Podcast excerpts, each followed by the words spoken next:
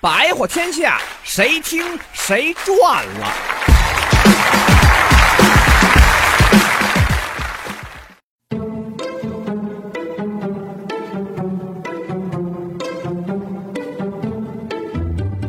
白天不懂夜的黑，话语真知似惊雷。天地乾坤问因果，下自成蹊终有为。哎，欢迎大家呀收听本期《白话天下》，我是主讲人小白老师。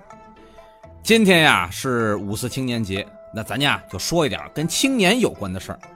这不嘛，这前两天我听了一个专家讲座。其中啊，就谈到了说，未来二十一世纪青少年必须具备的诸多能力当中，这批判性思维和质疑精神是非常重要的。哎，我听了以后啊，就感到是欢欣鼓舞啊，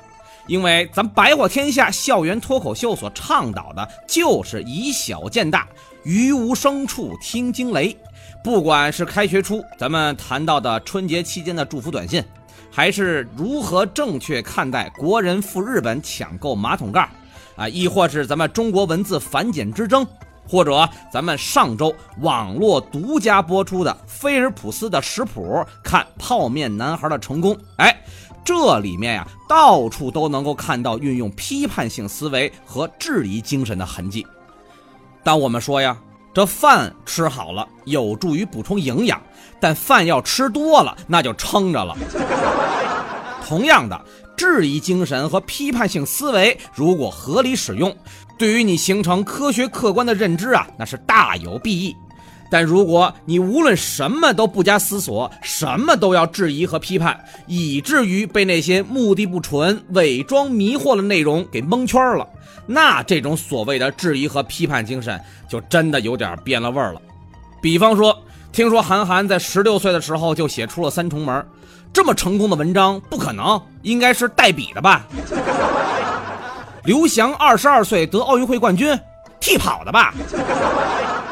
丁俊晖十五岁取得亚锦赛冠军，这球估计是遥控的吧？姚明小学长到一米七，踩高跷呢吧？司马光砸缸救人，那么点小孩他爹砸的吧？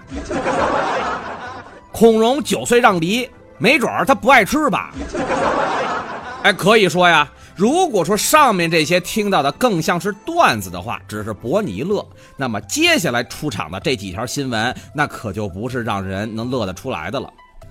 这不，近期网络上一股质疑邱少云和黄继光的英雄事迹是虚伪造假的帖子集中出现。引起了网民们的广泛关注，各方力量是纷纷表态，更是啊将这整个的网络舆情推到了一个新的高度。我们说呀，这互联网上最近接连出现了多起涉嫌戏虐、玷污开国领袖和民族英雄的事件，引发了社会各界，尤其是广大网友的热烈抗议。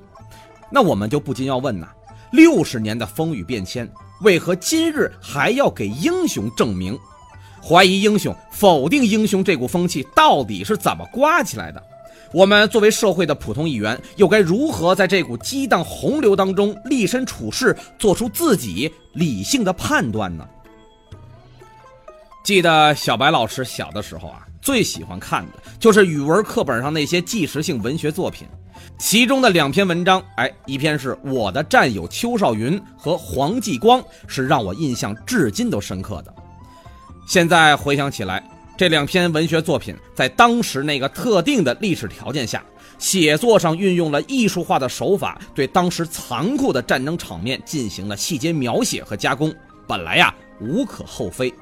但是这种被加工后的英雄故事，却很容易在互联网时代下被某些组织或个人所利用。于是现在，只要在网上搜索“邱少云”等关键词。你就看吧，这扑面而来的不是我们以为的歌颂和弘扬英雄事迹的正能量的帖子，而是啊，充斥着一些所谓的解开邱少云英雄造假谜团神帖，哎，你所不知道的黄继光背后故事的真相等等等等，这些标题党用来吸引眼球、扰乱思维的反制内容。有人甚至用所谓的专家心态啊，加引号的专家心态，以所谓的科学角度来解释人体对疼痛的承受极限，更以这生理学为切入点，剖析所谓的邱少云烈士牺牲是虚构的。这还不算什么，更有甚者，仿佛啊，只要会搜索，人人都是福尔摩斯。仅凭借着一些军事、物理、历史知识，就玩起了隔空断案，以所谓的合理推断来对整个真实的历史进行翻盘。这种纸上谈兵式的空谈，在网络上笼络了不少不明真相者的心呐，更使咱们英雄的形象遭到了玷污。实话实说呀。以前我总是听长辈们说过，要警惕历史虚无主义对我们头脑的清洗。一直以来，我都不明白什么叫做历史虚无主义。但是，当我第一次见到了网络上这铺天盖地的否认英雄、贬低历史的文章时，我才第一次警觉到，我们在无意识间已经被历史虚无主义给包围了。可以说呀。历史虚无主义只不过是历史学科研究当中的一个非主流的因素，但是这种以具有很强现实目的性来改造历史，甚至谋求颠覆历史事实的行为，会无形当中对我们主流意识形态进行解构。我们总是说呀，欲灭其国，必先灭其历史。一个国家、一个民族，如果历史都被否定、被抹杀，那就失去了存在的立足点。因此，从这个角度看，历史虚无主义的盛行，其潜在的危害和影响将是十分巨大的。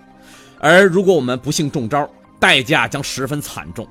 这方面绝对不是没有先例可循呐。是否还记得，在前苏联解体的过程当中，否定和颠倒历史的行为是大行其道。从全盘否定斯大林，到全盘否定列宁和十月革命，以至于把社会主义说的是一无是处。这是最终导致前苏联解体的一个重要的意识形态原因，而解体后的独联体国家，各种社会问题丛生，最为实力雄厚的俄罗斯，也是经过了二十年的时间，才从解体的泥潭当中艰难走出，综合国力开始全面复苏。可以说，前车之鉴，后事之师，这惨痛的历史教训是值得我们认真汲取的。今日的中国。已经离那个以阶级斗争为纲的年代越行越远。三十多年的改革开放令中国的综合国力不断提升，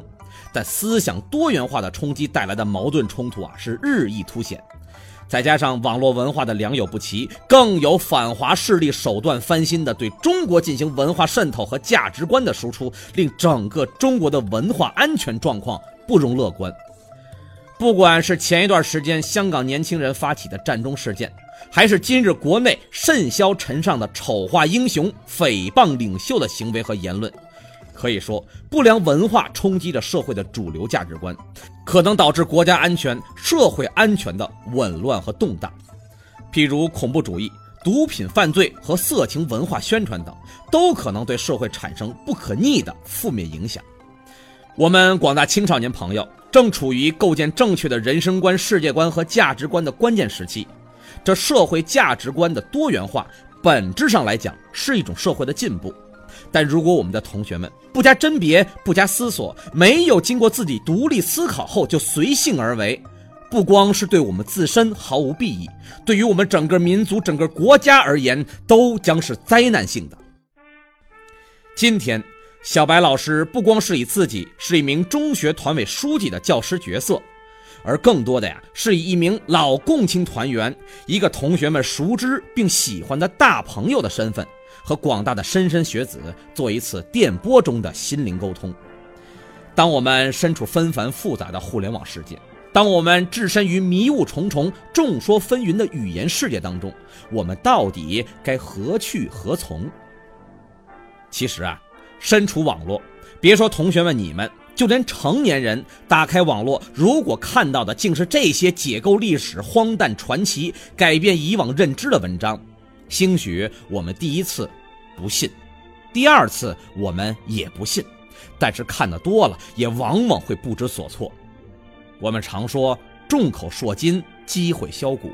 这件事本来是假的，但是大家都说这事儿是真的，一来二去，你就算是半信半疑，但起码。你的内心动摇了，这就是谣言的威力。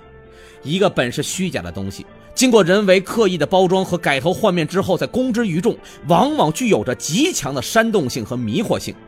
对于我们不了解真相的人来说，如果我们在没有经过认真思考、独立思考的情况之下就贸然的点赞转发，小心你的这一行为有可能已经触犯了国家的法律。因此啊，我想和大家说的。就是当你日后再遇到这种标题看上去很诱人，内容则是挑战以往道德底线的话语时，一定要心中绷紧一根弦儿，不妨啊反问自己一句：这里面所说的内容是真的吗？在没有确定这个问题之前，不要贸然点赞和转发。不要让自己只是单纯的从感性和表象出发，不经过甄别比较，不经过理性思考，所言所行难免会陷入到片面的偏执，成为负面情绪的不当宣泄。如果你真的这么做了，可能啊，就真的成为了那些别有用心者的帮凶和助手。我们说，看待问题客观和理性是优秀青年的必备素质，是走向人生成功的必要一环。当然，你也要相信，在面对着气势汹涌的不良信息冲击的浪潮当中，你不是一个人在战斗啊！这不，二零一五年四月二十三日，正在审议中的国家安全法草案当中，就第一次提出了文化安全，提议要增设加强社会主义核心价值观教育和宣传，防范和抵御不良文化的渗透规定。可以说，当前国家已经意识到，文化安全是一个国家安全要素当中最深沉的部分。重视和守护中华民族的精神家园，不仅仅是提升国家软实力的选择，也是一个国家成熟自信的表现。中国越能够对自己的文化持肯定的态度，我们就越能够在国际上赢得认可和尊重。国家尚且如此，何况是我们每一个身处其中的小小公民呢？同学们、朋友们，不要忘记我们灾难深重的历史，不要轻易否定我们抵御外辱的过去，不要将我们最珍贵的精神瑰宝弃如敝履。有句话说得好啊，一个没有英雄的民族是不幸的，一个有英雄却不知道敬重爱惜的民族是不可救药的。那些缺少着深厚文化底蕴的国家，只能够通过制造类似于像复仇者联盟一样的虚拟的超级英雄来凝聚整个国家的人心。而我们中华悠悠数千年的沧桑历史，多少英雄值得我们歌颂和弘扬。不要让我们将众多可歌可泣的民族英雄和这一段段震撼人心的历史，当成一套冰冷的标本，放置在书架上，无人问津。我们说，有什么样的文化，就会有什么样的信仰；有什么样的信仰，就会有什么样的理想和目标，就会有什么样的判断和选择。今天是第九十六个五四青年节，是全体青年人的节日，更是所有怀着一颗爱国心、革命人永远是年轻的朋友们的节日。让我们自豪地说一声：英雄不死，正义永存。